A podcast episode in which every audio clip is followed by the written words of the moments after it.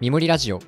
このポッドキャストは自然界から一つのテーマをピックアップしてその面白さを深掘るトーク番組ですパーソナリティを務めますみもりのアンディです、はい、三森の野田和樹です。えー回想編第5回でございますはーい前回はわかめとそれから天草からの寒天についてところてんと寒天ですねアンディ君が舐めてた寒天の、いやー申し訳なかったね、実は人類を救った。誰に謝ればいいのかもわからないけれ ども申し訳なかった はい、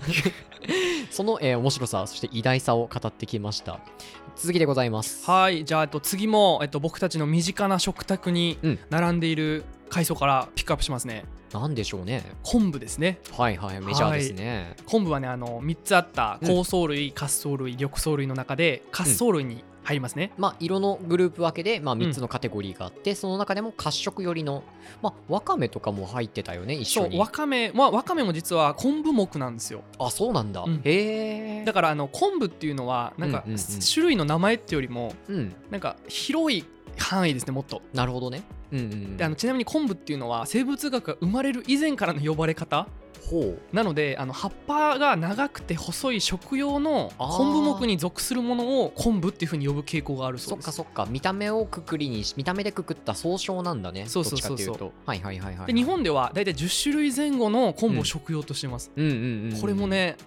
ねそんなこと意識しないよね。しないけれども北海道の中でも種類がたまに違ったりするんだよねそうそうそう一応、えっと、一番なんていうかなスタンダードなやつが、はい真昆布ってやつですねまあ昆布真昆う布、んあと三石昆布おーこれ日高昆布って言われてるやつですねあああ美味しいよねと利尻昆布うんうんうんうんうんうんあとねラウス昆布ラウスはいが昆布有名なんだけどこれはエナガ鬼昆布ってやつらしいですあそうなんだそ北う海道の、まあ、知床とかの近くうんだから北東の方に位置する場所なんだけど、そこも昆布がまた違うそうそうそううん全然違いますね、であのうんカラスと一緒であのカラスもさカラスっていうカラスはいないですよっていうそうですね話をしたんだだけど、昆布も一緒ですもともとカラスという言葉とかあるいは昆布という言葉があっただけで、うんまあ、それにえー基づいて分類上の名前をつけてったっていう感じだよねそうですうんで実際に今回のリサーチであの真昆布はい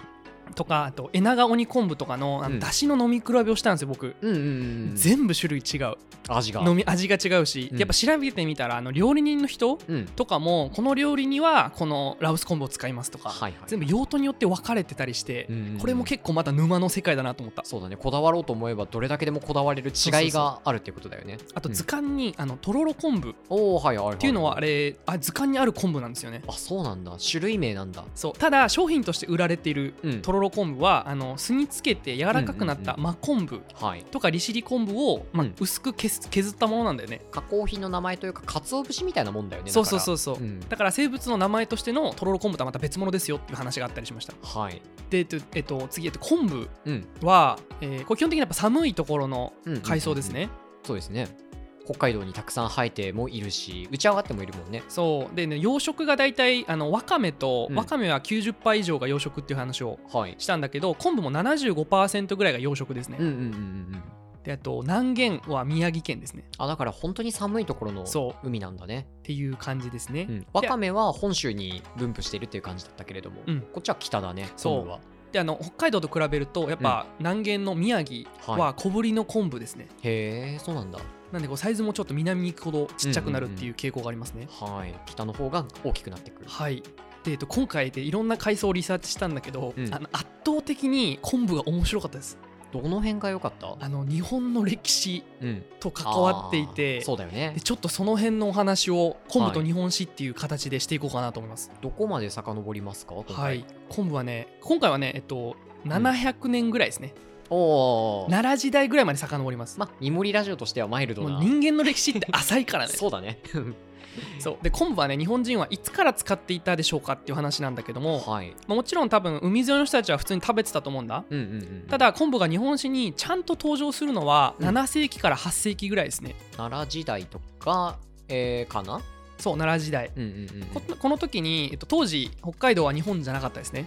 ああ、そうですね。うんエゾッチーみたいな感じ。エゾッチーみたいな感じでエビシみたいな人たちがいるっていそうう扱いだったよね。そうそうでそれよりも西にうん東北ぐらいから日本人ははははみたいな多分はははっていう認識だよねそうですね。アイデンティティとしては住んででてこの時はあの北海道より西側に生息する細め昆布っていうのがメメインの昆布だったみたいですねあるんだ。細いですね細いんですね。細いうん。でえっと「俗日本記」日本記うんうんうんの中、に797年はい。に昆布の記述がありますねえー、平安時代入りたてぐらい。ぐらいですね、うんうんちょっと読めないんだけどこれもアンディは君い知ってるかな、菅野駒平うん。あ、知らないです。が先祖代々にわたり蝦夷地から朝廷へほうほ恵比寿目これ恵比寿蝦夷目の絵に布でこれ昆布のことらしいですねう。ああ、な蝦る夷ほど、ね。のの、うんうんうんうん、布を献上しているっていう記述があったりします、うーん、そうなんだ。そうあと日本語で昆布なんだけどアイヌ語でははい。訓布なんですよねあ、なまってる感じというか、そうだ多ね。分向なこんうか共通な感じがあるね。アイヌ語語源じゃないかっていう説もあったりしました確かに確かに納得できる。であとこの時はだから輸送ルートとか整ってないので、うんあのまあシンプルに高級品ですねそうですよね。遠くから運ばれてきたものっていう感じだよね。貴重価な値基準で言うと、うん金と同等のレートで取引されてたっていう記述もあったりします、うんうんうん。なんかそのそれすごくよく聞くじゃん。金と同等いやのレ言いーがト。ち そうだよね。 うんなんかそれって逆に金すごいなっいてやだんだん思金ってくがるようになる安かった説あるよね、そうだね、うん、あといつでも価値ある金ってすげえって思ってくるだんだんであとねその時代がちょっと100年ぐらい進んで、はい927年うん延喜式はいはいはい、はい、に陸奥の国今でいう東北あたりですかねうんから税金として昆布が納められた記録があったりとかほうそうなんだあと鎌倉時代に入ると、うんまあ、どんどん蝦夷はい東北より上の方に開拓していくんだけど、この時にだんだん、えっとうこの長昆布とか、はいはいはい真そうか昆布とかおいよ三いよ石昆布とかへえちょっと昆布の種類も同時に開拓されていくっていう感じですね。そうだよねより大型の昆布っていうことになるよね、そしてそれらはで戦国時代には入ると昆布は兵糧として使われてたはいみたいですね。まあ合戦中の非常食としてってこと、そうそううそうそう戦国時代の書物うん、の中には出陣する時には昆布を携帯すべし、へえでか走るのかなどうすんのかな、まあ、保存に優れ携帯に便利だったことあともう一個縁起が良かったみたいですね。えどういうこと 打ち勝ち喜ぶっていうことではあなるほどねあの縁起のいいものとしてそっか携帯してたっていうのがあったりしましたへーあ面白いそうで昆布を運ぶ経路がどんどん時代が進んでいくと、うんまあ船を使ったりとかはいしていくんだよねうんうんうん、江戸時代とかさすごく盛んなイメージがそうそうそうそうありますねでこれ江戸幕府うん江戸時代になるとあの江戸幕府が成立して間もなくはいなんか大型船の建造が日本全国禁じられたらしいんですよねうんうんうんうんでそれでこう大名のうん江戸による侵攻を防ぐためだはいからなんか江戸時代こういうよくリサーチしたら出てくるんだけどそうだよね徹底してるなと思ったうんうんうん戸様大名の力を落とすみたいなっ徹底的に牽制していくっていう動き方をすごく取ってるよねていうのを感じさせられますね。うんうんうんでやっぱこう太平洋の波が荒いので、うんあの小型船は太平洋の航路は行くことができないらしいんですよ。はい危なんないでよねなんで太平洋を通って江戸に進行できないっていう。うんうんうんうんうんなのでこう大きい、えっと、船が禁じられたことによって、うん日本海うんうんうんの海上交通が発達してます。はいこの日本海の海上交通、うんまあ、北前船とかですね、うんうんうんがもう昆布の流通にすげえ大事な役割大きな役割をしてるって感じです。そうだよね北海道とどこを結んでるっていう感じになるのかな北海道から、うんえっと、だから富山うんうんうんうんとか福井はいとかそのまま大阪うんうんうんうんとか、えっと、あっちの山口あああの辺までずっと結んでる感じですね。日本海沿いを結ぶ船の、まあ、運航が行われるようになったよってことね、そう、んあとこの北前線と別にうん昆布ロードっていう言葉聞いたことありますか、いやないです日本史でやんないのかなやんないねあなんか僕これ勉強しながら僕うん日本史やってないんですけど、うん日本史でやんのかなと思いながら聞いてた いややんないですやんないです初めて聞いたこれ昆布ロードは北海道の松前ほうほうほうから富山大阪はい、の北前線で運ばれてうん、さらにそれが薩摩へえ琉球あーそっか新うんこの道のり道筋のことを昆布ロードっていう風にへえこれ昆布の人が書いてたからねああそうう呼んでるだけかもしれないけけうんど、うんうんでこの昆布ロードを紐解いていくと、うんやっぱ多分日本史には出てこないあの歴史の裏がよく出てくるんだよねそうだよねだからすごいこう普通の日本史の教科書だったらあまり出てこないぐらいにはそうニッチだけどでもそれが株構造というか、うん基礎になって歴史が動いてるってことだもんねあの捕鯨クジラのさクジラ編でさ捕鯨の歴史はいが大航海時代の裏の歴史だったよっていう風にそうだね紹介したと思うんだけど、その延長上でアメリカペリーがやってきたっていうそ話うそうでそうもあるしねで昆布は逆に江戸明治裏の歴史ですねうんうんうんはいで結論からうんは言いっとくと、うんもう昆布によって、うん薩摩藩はいは莫大な財を成して今でいう鹿児島そう鹿児島、でそれが倒幕の資金源となってうん近代国家の設立を財政面から支えたのが昆布っていうふうに言われてます、ねえそれはあんまり意識したことがなかったけれどもそうだよねうんであのこの昆布が、えっと、乗ってきたのが北前線なんだけど、うん北海道からこの都市、えっと、大阪とかに向かう方のことを上りにって言います。はい。で逆に大阪とかから蝦夷地北海道に運ばれたもの荷物のことを下りにって言います。うん、2っていうのは荷物の2だよね。そう、んで上り北海道から本州に来るときはだいたい鮭とかうん。ナマコとかはい。アワビうん。海産物のやつですねそうだね。そして昆布はい。で下りは米うん。酒はい。タバコそうだね。漆器、で、これをアイヌの人たちと交換するっていうことだよね。。そううそうそうそうっていうものをやってたのが、うんうんうんうん、えっと、こ。の北前線ですねはい。めっちゃ儲かってたらしそうだろうね。い1往復で純利益で今の価値で1億円ぐらい出てたらしいああ、それはすごいね。すごいよねしかも、比較的小型な船でそれだもんね。そうそうそう。う、ん、もうなんか船長もすごく権利があったみたいでへー売れれば売れるほど船長も儲かったみたいなあー株主以外もそうなね。んだへえ。なんかそいうう。いう仕組みだったっていうふうに書いてました。うんうんうんでこの昆布の道うん。はい。コムロード。昆布ロードを開拓した主人公うんが薩摩藩と加賀藩ですね。香川もなんだ、石川県ですね。そう、でこの。の最初の方のこの北前線が動き出したとか、うんうんうんうん薩摩藩の江戸時代の最初の方の薩摩藩の状況を説明しておくうと、ん。やっぱ外様大名っていうこともあってええお金がなかったんですよね。そうですよね危険な藩危険な大名として徹底的にちょっと絞り取ろうぜみたいなスタンスそでう幕府も圧力をかけてくるよね参勤いろんなところ交代とかそうだもんね。そうそうそうまさにねとかあとこれ読んだのが江戸城の修理代うん薩摩藩が金出せって言われてそうだよね払ってたとか、うんうんうんあとあのこれ土編につながるんだけど、うん薩摩藩鹿児島県なのではい火山灰地なんですよ、うん農業がねそう農業の生産性も低い、っうんうんうんていうのにとにかくお金がなかったっていうのがうんこの時期の薩摩藩ですね、そうだよねでそこで目をつけたのが昆布でしたうんであの薩摩藩は鎖国っていう形を日本江戸幕府は取ってたんだけど、はいまあ、しれっと琉球王朝とうんうんうんうん中国とまあ交易、ね密貿易をしていたうんうんうんちなみにあの竹編でやった妄想地区もこの時に入ってきてますねそっかそっかそこで入ってきたんだこの時入ってますへえで最初はこの密貿易の始め薩摩藩は、うんまあ、琉球で仕入れた黒砂糖はいとかを大阪とかに持ってうってんうんうんうん昆布と交換してほうでその昆布をまた琉球王朝経由で清に輸出するっああなるほどねていうことをやったりしてたんだけど、うんあのこれじゃあ昆布の量も確か手に間もすごくかかるんだよね。そうだよねでこの薩摩藩の中であの中国が昆布が欲しいっていうふうにうん言ってるから、うんうんうん今のうちに昆布を大量に仕入れてうん中国にたくさん売ろうっていう人が出てくるのね。そうでしょうねそうビジネスチャンスだよねそうなんですよそこで手を組んだのがうん同じ外様大名の加賀藩うん石川県中の富山の薬売りです。ああはいはいはいはい富山の薬売りといえばやっぱりあの家の中に薬箱が置いてあってそうそう使そうそうった分つ使った分お金を払ってねっていうっていう仕組みを作った人たちだねそうだよねで当時富山の薬売りは日本全国になんか22個ぐらいのブロックがあってへえ関東担当とか営業地域があったそんうだそうそう大阪担当とかあったんだってやっぱ商売いやめっちゃそねえすごいよねうでこの時に薩摩担当っていう富山の薬売りのチームがあったらしくて、へえで薩摩藩はこの時あの、まあ、経済状況が良くないのでうんあんまり薩摩藩の領内はいに他の商売人を入れてなかったんだってああそうなんだ自国の藩の経済を守るために、なんだけどこの富山の薬売りたちだけはいいよっていうふうに言ったんだよねうんこれはあの富山藩からあ富山富山の薬売りからはい昆布、昆布をもらいたかったからですねへえそそうっかそっかそれで手を組むことにしたんだ昆布を手に入れるためにそう先に薩摩藩がギブしましたうんうんで富山の薬売りうんたちも富山藩と組む大きなメリットがあったんですよあえっと薩摩藩と組むメリットあかな薩摩藩とメリットがあってで当時あの鎖国の中で貴重な漢方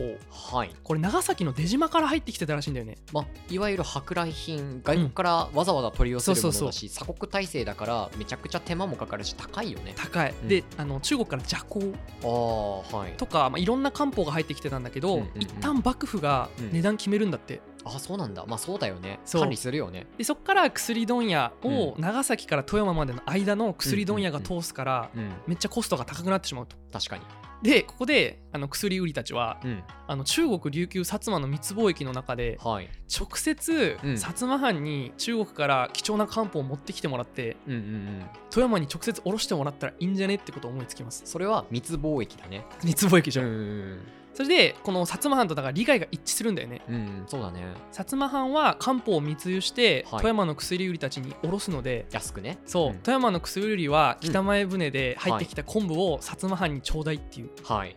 それをお互いこっそりやるっていうことだよねこれが密貿易の始まりでうんめちゃめちゃ荒稼ぎしてます、まあそうでしょうねであの途中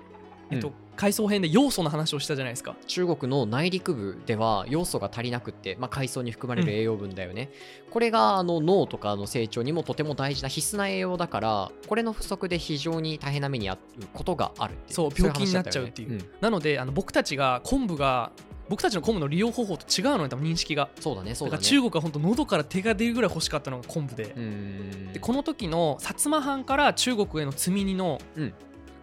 内容はい90%以上が昆布だったらしいですああもう本当にボロ儲けだよねすごいよねそうだねであの実は薩長同盟を組んでた、うん薩摩藩と同盟を組んでた長州藩はいも北前船で運ばれた昆布の中継地点らしくてそっかそこも昆布ルートかそうそうだよねでこれで長州藩もすげえ儲かってるらしいですあーいや昆布でお金を稼いでそれであのいわゆる幕末の夕飯、まあ、有力な経済的に潤っている藩になってそれが手を結んで倒幕に至る明治維新に至るっていうそういう流れだもんね。っていう流れですねへえ、でもこう北海北海道から中国大陸まで、うんうんまあ、っていうのを昆布ロード確かに。でこの、ま あ、ちょっとかっこよかったんだけどこれ書いてた人がはい、昆布ロードの行き着く先が日本の近代化だったって書いてた ああ確かにね。ねうんうんうんうんでやっぱりあのこれ現代もすごくこの影響を受けてて、うん昆布の消費量の1位沖縄でしょえっとね何年か前まで沖縄が1位だったのね変わったんだ。変わった沖縄今めっちゃ下がってるあそうなんだ。うんへ10位よりも下ですねえで今ずっと1位なのが富山県ですやっぱりああ富山でも食べられてたんですね。うん多分いっぱい食べてたんだと思う、そっうだねそうだね。ていうふうに割とこう現代までうんうんうんうん。富山は、へてーか沖縄もそうですよね沖縄の昆布消費量が多いのも謎だもんねうん、でもまあそれやって運ばれてきた昆布を食べる文化が、まあうん、江戸時代あたりからあったっていうことだもんね。はい、んっていうのでまあ昆布の